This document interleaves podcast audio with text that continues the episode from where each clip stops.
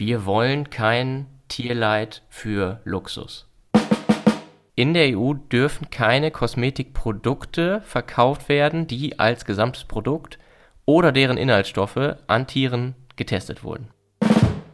Und da kam der Bericht, dass gegen diese Regelung, dass keine Tierversuche für Kosmetika gemacht werden, in Europa verstoßen worden sei. Es ist vielleicht etwas komplizierter und vielleicht müssen wir es mal ein bisschen auseinander sortieren. Was ist da eigentlich wirklich Phase? Fabeln, Fell und Fakten. Der Podcast über Tierversuche. Hallo und herzlich willkommen zu Fabeln, Fell und Fakten, dem Podcast über das Thema Tierversuche. Wir wollen wieder über Tierversuche sprechen und wir, das sind in dem Fall Dr. Roman Stilling in Münster.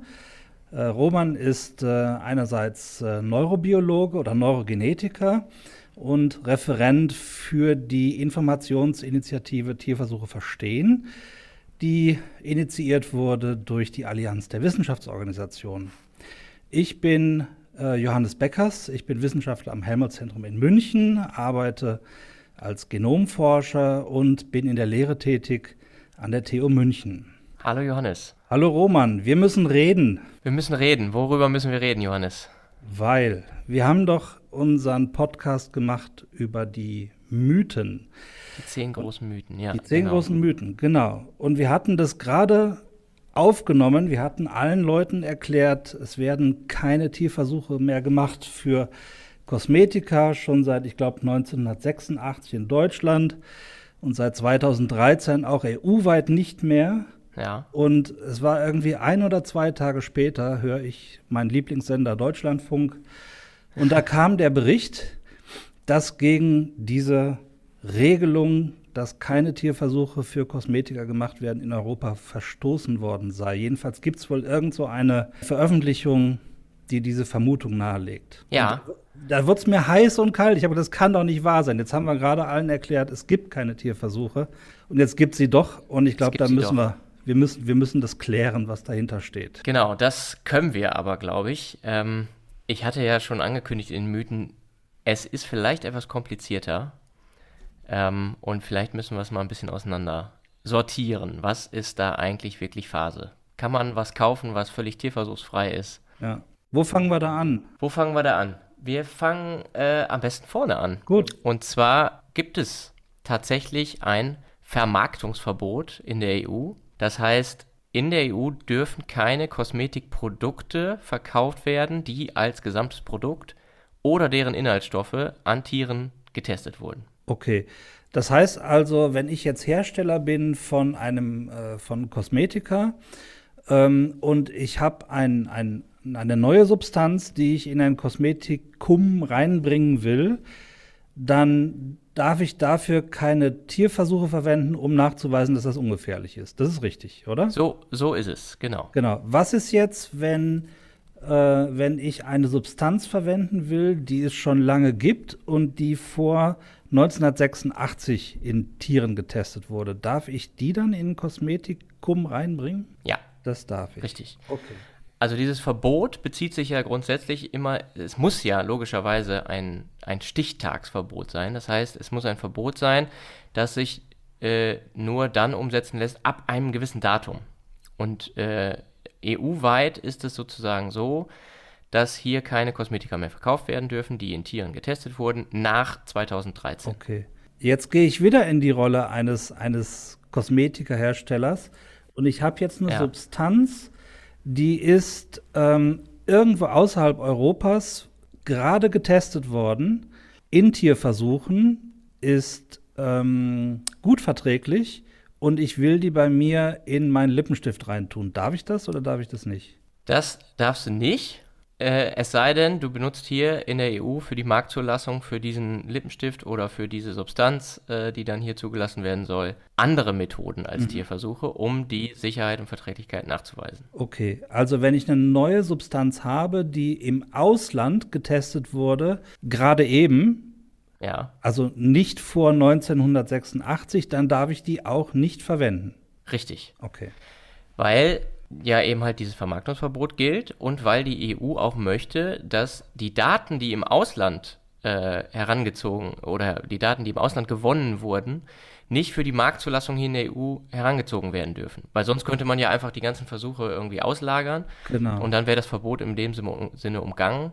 Richtig. Und das ist aber nicht möglich. Genau. Und damit möchte man, glaube ich, auch das Ziel erreichen, dass andere Länder sich dieser Regelung auch anschließen, dass für Kosmetika keine Tierversuche mehr gemacht werden. So, so habe ich es verstanden. Genau, also es gibt, es gibt tatsächlich auch einen äh, EU-Parlamentsbeschluss, dass man doch bitte darauf äh, hinwirken soll, dass die ganze Welt keine Tierversuche mehr für Kosmetik verlangt. Okay. So, ich glaube, von der Seite habe ich es jetzt einigermaßen verstanden. Aber wie ist denn jetzt, wie ist es denn jetzt zu dieser Meldung gekommen, dass gegen äh, diese Gesetzgebung verstoßen wurde oder möglicherweise versto verstoßen worden sein soll? Naja, ähm, es gibt Ausnahmen von diesem Verbot. Okay. Vielleicht muss man es einfach auch mal ein bisschen auseinanderdröseln. Drösel. Fang an zu dröseln. Wenn du dich jetzt wieder in die äh, Situation eines Herstellers begibst Okay. und mh, du bist aber jetzt kein Hersteller speziell für Kosmetikartikel, sondern äh, ein Hersteller für irgendwelche anderen Industriechemikalien. Ja, also, ein sei es- Chemiekonzern, ja. Ja, ein Chemiekonzern, ja, sei, sei es Farben oder sei es Wir äh, wollen keine Namen nennen. Öle oder was auch immer, nee, genau, wir wollen keinen Namen nennen. Dann ähm, äh, stellst du den Stoff her und lässt den ganz normal zu über die EU-Chemikalienrichtlinie REACH, R-E-A-C-H, Okay. REACH heißt die. Weißt du, wofür das steht? Ich habe mich nämlich schlau gemacht. Boah, nee, da hast du mich jetzt auf dem falschen Fuß erwischt. Ist ja schön, wenn ich mal schlaumeiern kann. Also REACH steht für Registration, Evaluation and Authorization of Chemicals. Das ist also äh, eine europäische Behörde, ne? die ähm, lässt oder die, die bestimmt Grenzwerte und ähnliches für chemische Substanzen, die am Arbeitsplatz oder sonst wo irgendwo eingesetzt werden. Genau, die lässt Chemikalien zu. Genau. Und da gab es auch kürzlich nochmal, also, also mit der Einführung dieser Behörde gab es auch nochmal eine rückblickende Bewertung aller Chemikalien, die in der EU in einer gewissen Größe, gewissem Umfang genutzt und hergestellt werden. Also das ist im Prinzip sozusagen die zentrale Chemikalienbehörde, die sich um alle Chemikalien kümmert. Mhm. So, also wenn du jetzt so ein Hersteller bist und du lässt halt eine neue Chemikalie zu, dann musst du dafür einen Antrag schreiben, was es alles für Daten gibt und wo es noch nicht genug Daten gibt, musst du entsprechend Daten liefern. Und wenn das nicht anders geht, dann musst du dafür auch Tierversuche durchführen. Ganz bestimmte. Das heißt, die schreibt mir das vor. Danke für die neue Substanz, aber bevor du damit äh, an die Öffentlichkeit gehst oder das produzieren lässt, musst du dieses oder jenes noch erfüllen, oder? Genau. Okay. Wie gesagt, in vielen Fällen sind da auch Methoden ähm, möglich, die keine Tierversuche beinhalten, aber manchmal geht es dann doch nicht ganz ohne und dann ähm, kann diese Behörde, die ECHA, auch solche Tierversuche den Herstellern auferlegen. Wenn jetzt aber jemand kommt und sagt, ich möchte dieses, äh, diesen Stoff aber auch in Kosmetika benutzen, dann Ja. würde ja eigentlich das Vermarktungsverbot greifen. Ja, das darf nicht an Tieren getestet sein. Aber es gleich, äh, greift gleichzeitig diese REACH-Verordnung äh, für den anderen Verwendungszweck. Und dann muss es in Tierversuchen getestet sein, also Okay. wenn keine Alternative verfügbar ist. Und dann hat man so ein bisschen einen Widerspruch dieser beiden ähm, Verordnungen. Und dann gilt aber sozusagen die REACH-Verordnung, weil äh, das ja eigentlich für einen ganz anderen Zweck zugelassen wurde und auch für Kosmetik. Okay, also dann könnte ich jetzt als Produzent von Kosmetika an diesen Chemiekonzern herantreten und sagen, ich möchte dieses, diese Substanz, weil sie eine- irgendeine tolle Eigenschaft haben, hat auch in einem Kosmetikum verwenden. Und das wäre dann okay, oder? Das wäre dann okay, also es wäre sozusagen nicht von dem Verbot betroffen. Also das ist sozusagen eine Ausnahme, aber wie gesagt, ich, also ich tue mich schwer ein bisschen mit dem Begriff Ausnahme, weil das ist eigentlich gar keine Ausnahme, sondern das ist eigentlich ja für einen anderen Zweck hergestellt und wird dann auch in Kosmetik benutzt. Genau, genau. So, jetzt wäre dann für mich die Frage, wenn ich jetzt kritisch wäre, könnte ich doch jetzt sagen, ist es denn so, dass die Kosmetikahersteller diese Situation nutzen, um möglicherweise doch Tierversuche zu machen für Kosmetika? Verstehst du, was ich meine? Ja, verstehe ich, was du meinst. Und das ist auch oft der Vorwurf, den, den man da hört in dem Bereich. Ähm, die, die Frage, die ich mir dann immer stelle, ist, wenn ich Hersteller bin, warum sollte ich das machen? Ne? Mhm. Also, warum sollte ich da irgendwie äh, Aufwand betreiben äh, und noch eine zusätzliche äh, Vermarktungsmethode äh, irgendwie wählen, nur damit ich Tierversuche durchführen darf? Mhm. Also, das macht irgendwie für mich überhaupt keinen Sinn. Und man sieht auch, dass tatsächlich immer mal wieder auch zu ähm, Klagen kommt vom äh, Europäischen Gerichtshof zum Beispiel oder bei der ECHA eben selber, dass sie sagen, ihr müsst jetzt dafür aber Tierversuche machen, weil das ja für einen anderen Zweck zugelassen werden soll. Und die Hersteller teilweise dann dagegen klagen und sagen, wir wollen das aber nicht machen, weil dann sind wir vielleicht dann doch irgendwann von diesem Vermarktungsverbot betroffen mhm. und dann können wir unsere Sachen gar nicht verkaufen. Also im Prinzip gibt es eigentlich, sprechen alle Anreize komplett dagegen, äh, das aktiv und bewusst zu umgehen. Mhm. Okay. Siehst du denn irgendeine Möglichkeit, dass man aus diesem Konflikt zwischen äh, Tierschutzverordnungen, äh, die halt sagt, äh, nicht für Kosmetika, und der, den Anforderungen von REACH, dass eben Substanzen sicher für ähm, die Umwelt und für den Menschen sein müssen, dass man da irgendwie was eine, eine Lösung findet? Oder meinst ja. du, die Situation wird so bleiben, wie sie ist? Also, was du jetzt gerade benannt hast, sind ja tatsächlich Ausnahmen von diesem Verbot, ja, von dem generellen Verbot. Also, mhm. da würde ich auch ganz klar sagen, das sind Ausnahmen, das ist auch klargestellt worden von der EU, dass das tatsächlich Ausnahmen sind, die aus diesem Clash sozusagen dieser beiden Verordnungen, also REACH und der Kosmetikverordnung, herstammen dass man sagt, ja, es gibt Versuche, die müssen trotz des generellen Verbots ähm, gegebenenfalls, wenn keine Alternative da ist, bei Tieren gemacht werden. Und zwar dann, wenn sie sich auf die Sicherheit für die Umwelt beziehen, also zum Beispiel ist ja nicht nur die Umwelt sind ja nicht nur Pflanzen, aber halt mhm. auch Tiere, die dadurch mhm. geschädigt werden können, wenn die Substanzen halt ins Abwasser gelangen ähm, oder ins Grundwasser oder wie auch immer.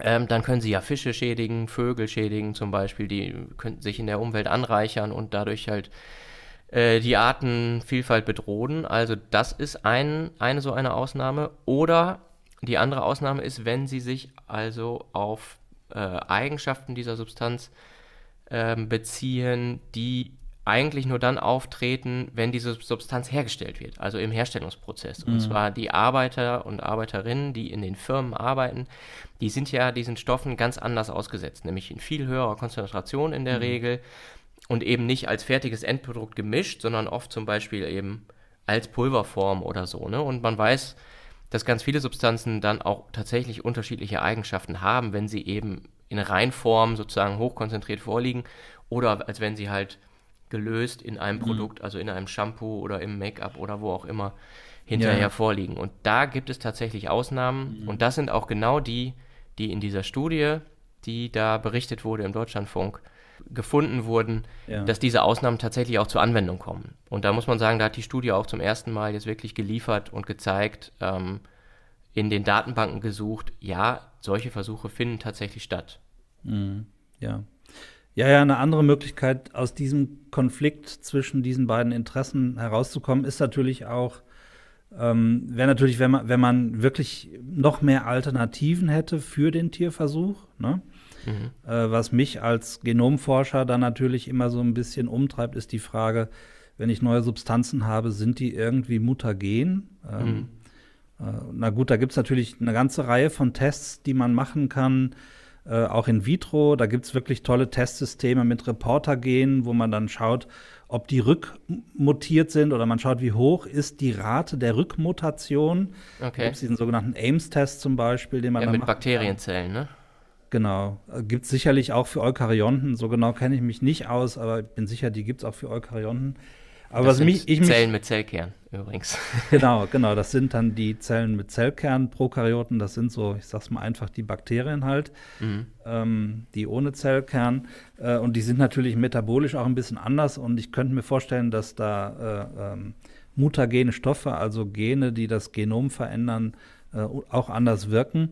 Aber das frage ich mich halt auch immer bei, bei Organismen dann. Also äh, wenn, wenn eine Substanz, ich meine, Kosmetika, die werden ja immerhin auf den Körper aufgetragen, mhm. ähm, werden vom Körper teilweise sicherlich auch aufgenommen und äh, werden auch verstoffwechselt. Ähm, und dann entstehen neue Produkte.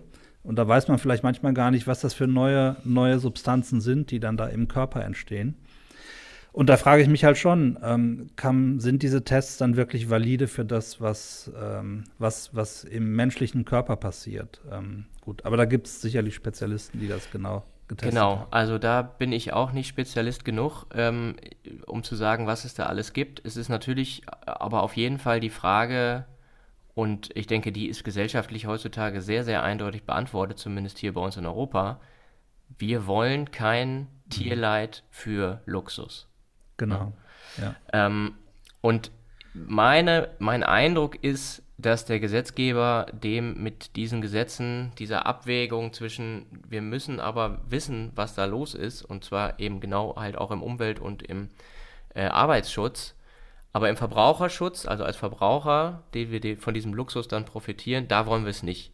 Mhm. Ähm, und dass wir da halt genau diese, diese, äh, ja, diese Abwägung eigentlich treffen zwischen bestmöglichem Tierschutz und aber irgendwo auch äh, dem Sicherheitsbefinden, sage ich mal, den wir äh, als, als Bevölkerung haben, äh, hinzukriegen. Ne? Mhm. Äh, ich glaube, dass der Gesetzgeber da eigentlich ähm, ja viel mehr fast gar nicht machen kann. Also ja. ähm, das, das Einzige, wie man da aus dem Dilemma richtig rauskommen würde, wäre, wenn man die ganze REACH-Verordnung in dem Sinne so gestaltet, dass da auch gar keine Tierversuche mehr stattfinden würden. Und ich glaube, da wären einige doch ja. ganz schön auf äh, 180, wenn das so komplett passieren würde, ohne dass man ja. ausreichend äh, Ersatzmethoden hätte. Ja, ja, nicht nur das, sondern ich glaube, das würde ja auch ein großes Risiko für, äh, für das Wohlbefinden des Menschen oder der Umwelt bedeuten.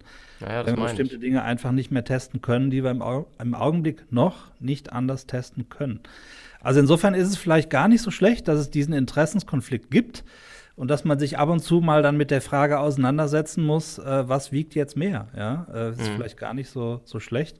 Aber ein Grundsatz, ich glaube, das müssen wir jetzt nochmal sagen, der ist wirklich konsensfähig, ähm, also wirklich durchweg bei allen. Wir wollen keine Tierversuche nur für äh, neue Substanzen in Kosmetika. Äh, genau. Ich glaube, das, das ist wirklich Konsens. Ja, ja. und ähm, da, da ja, ist es dann halt die Frage, wenn man jetzt sagt, okay, wir wollen das nicht, wenn das jetzt, äh, also dann könnte man ja sagen, wir wollen vielleicht eine Kennzeichnungspflicht, ja, wo das jetzt irgendwie so ist. Und dann stehen ja auf ganz vielen Sachen tierversuchsfrei, steht dann genau. ja drauf. Aber da muss man sich, und das ist vielleicht hoffentlich jetzt schon ein bisschen klar geworden, anhand äh, dieser äh, Stichtagsregelung zum Beispiel, dieser Verbotsregelung, muss man sich ein bisschen fragen, was bedeutet denn eigentlich tierversuchsfrei? Mhm. Also man muss sich klar machen, irgendwie wurden irgendwann irgendwo auf der Welt alle Stoffe, die wir benutzen, mit denen wir in Kontakt kommen, in irgendeiner Form mal in Tierversuchen getestet. Mhm. Sei es von vor 50 Jahren oder sei es irgendwo im Ausland da für die Zulassung oder wie auch immer. Für uns sollte doch eigentlich wichtig sein, dass das, was wir hier kaufen, kein zusätzliches Tierleid generiert, sozusagen. Genau, ne? genau. Und ich denke, da ist, sind die Gesetze eigentlich so gestaltet, dass man das, also viel anders kann man es eigentlich nicht mehr machen, finde ja. ich. Ja, genau. Und das Interessante ist ja, spielt ja dann eigentlich auch keine Rolle, ob ich ähm, meine Kosmetikprodukte, ähm, also ich meine, da gehören ja auch Shampoos und all so ein Kram und Seifen und sowas dazu, Klar. ob ich die im Supermarkt kaufe, in, äh, einem, bei einem Discounter oder in einer speziellen Drogerie ähm, oder in einer Drogerie, die sogar womöglich noch damit wirbt, dass sie tierversuchsfreie Kosmetika verkauft, weil die Regelungen sind ja für alle gleich. Die Regeln sind erstmal für alle gleich, klar. Also wenn ich jetzt nur dieses Thema Tierversuche betrachte, spielt es eigentlich überhaupt keine Rolle. Ich kann mich komplett auf andere Dinge fokussieren, ähm, die mir da eine Kaufentscheidung geben können. Ja, die vielleicht wichtiger sind, was weiß ich, äh, umweltverträgliche genau. Verpackungen oder genau, ähm, ja. ob das halt irgendwie, ja, je nachdem, was man auch so ist, hat ja auch jeder seine eigenen Erfahrungen, was für ihn wie fun gut funktioniert, aber da müsste man wahrscheinlich äh, unsere genau. Hörerinnen und Hörer besser an ja die entsprechenden YouTube-Kanäle verweisen. Genau. Ja, Roman, ist ja interessant, dass wir als zwei unrasierte Männer hier uns äh, doch äh, über fast eine halbe Stunde oder 20 Minuten über Kosmetika unterhalten können. Hättest du auch nicht gedacht, oder? Ja, also mit dem Thema hatte ich als Forscher natürlich auch äh, gar keine Berührungspunkte ja. irgendwie. Bin jetzt erst durch den Job bei Tierversuche verstehen eigentlich dazu gekommen, mal zu hinterfragen, okay, mhm. was heißt das eigentlich? Das ist jetzt irgendwie alles verboten. Ja. Ähm, weil wir haben jetzt ja gerade versucht, das so ein bisschen aufzuklären. Es ist ein bisschen komplizierter als ähm, mhm. es ist einfach grundsätzlich verboten. Ja, ja. Aber ähm, ja, im Endeffekt kann man aber bei dem Fazit ja doch eigentlich auch bleiben. Also es ist halt verboten. Es gibt ja. zwar Ausnahmen, die, wie ich finde, aber auch äh, irgendwo ihre Daseinsberechtigung haben, solange es da eben keine Alternativen gibt. Denn das sind ja auch wichtige Schutzgüter, ne? also ja. Umweltschutz und Arbeitsschutz zum Beispiel. Ja, ja, natürlich. Und da muss man dann sicherlich auch äh, ja, ganz klar abwägen. Genau. Ja, also für mich ist diese Frage oder diese Sorge, die ich da Anfang hatte, damit eigentlich äh, hinreichend beantwortet. Ähm, aber natürlich, wenn unsere äh, Zuhörer jetzt äh, noch äh, weitere Fragen oder Kritikpunkte haben, dann kann man die, würden wir die natürlich gerne entgegennehmen. Ähm, und das geht bei der Webseite von Tierversuche verstehen, Roman, richtig? Auf jeden Fall, klar. Ähm, das ist, glaube ich, der Ort, wo wir diese äh, Fragen und Kritikpunkte sammeln und die würden wir dann auch gerne nochmal aufnehmen. Gab es aus deiner Sicht noch irgendwas, Roman, was wir jetzt noch äh, zu diesem Thema besprechen sollten? Ja, also wir werden manchmal angesprochen auf ein spezielles Ding, was in der Kosmetik äh, eine Rolle spielt und das ist Botox. Ja, also genau, Botulinumtoxin, Neurotoxin.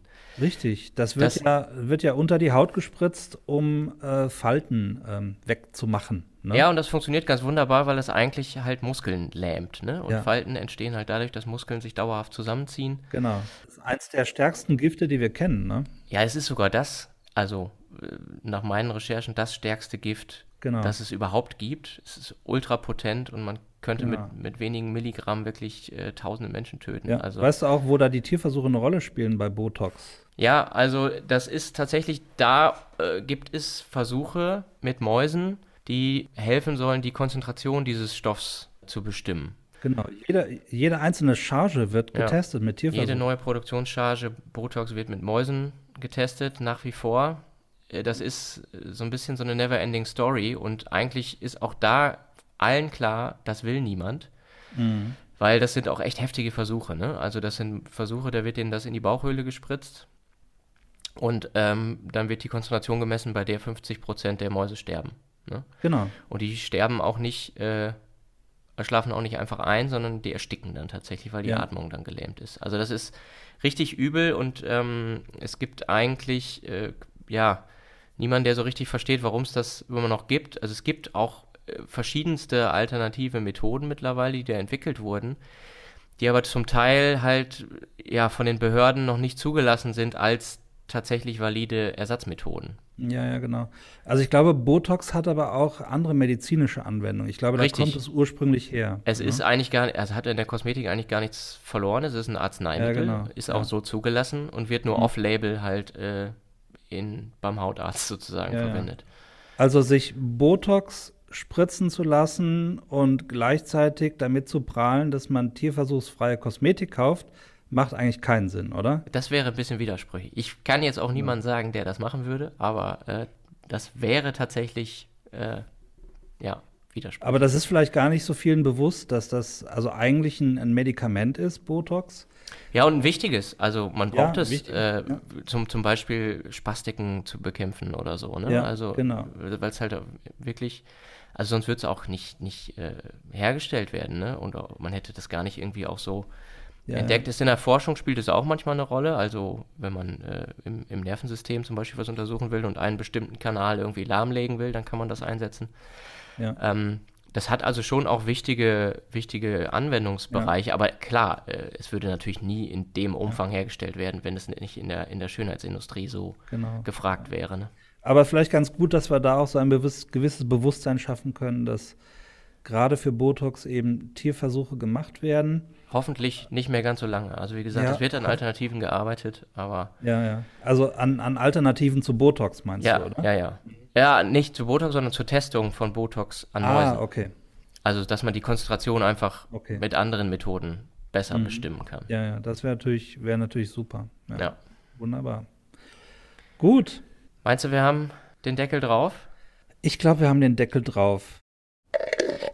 Deckel drauf. Sollen wir noch mal kurz so ein Fazit machen, ähm, was uns jetzt wichtig war? Wichtigste Message, einmal ganz kurz in zwei, drei Sätzen. Kriegen wir das hin? Ich kann es ja mal versuchen. Ähm, Mach mal. Also, es gibt ein grundsätzliches Verbot EU-weit von Kosmetikprodukten und auch deren in einzelnen Inhaltsstoffen, die mit Tierversuchen getestet sind.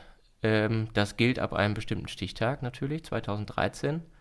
Äh, die Versuche dürfen auch nicht im Ausland durchgeführt werden, um das zu umgehen, aber es gibt Ausnahmen von diesem generellen Verbot, nämlich zum Umwelt- und zum Arbeitsschutz. Und es gibt halt natürlich auch Substanzen, die für andere Zwecke äh, zugelassen sind und dann auch in Kosmetika eingesetzt werden. Und für die gelten die ganz normalen Regeln, für, die für alle anderen Chemikalien halt auch gelten. Das sind, glaube ich, so die wichtigsten Eckpunkte. Genau. Richtig. Finde ich super. Und nochmal kurz, für Botox werden Tierversuche gemacht, weil es ein medizinisches Produkt ist. Genau. Ja, Wunderbar. richtig, das das. Roman, ich finde es klasse. Ich glaube, dann haben wir das Thema auch ausreichend durch. Ähm, Nochmal zur Erinnerung, wir freuen uns über äh, Kommentare, Kritik und Fragen. Ähm, Und Abonnements auch. Abos, genau. Abonniert unseren Podcast, total wichtig. Und ich glaube, damit sind wir durch für heute. Roman, vielen Dank. Bis zum nächsten Mal. ja, danke, Johannes. Bis dann. Ciao. Ciao.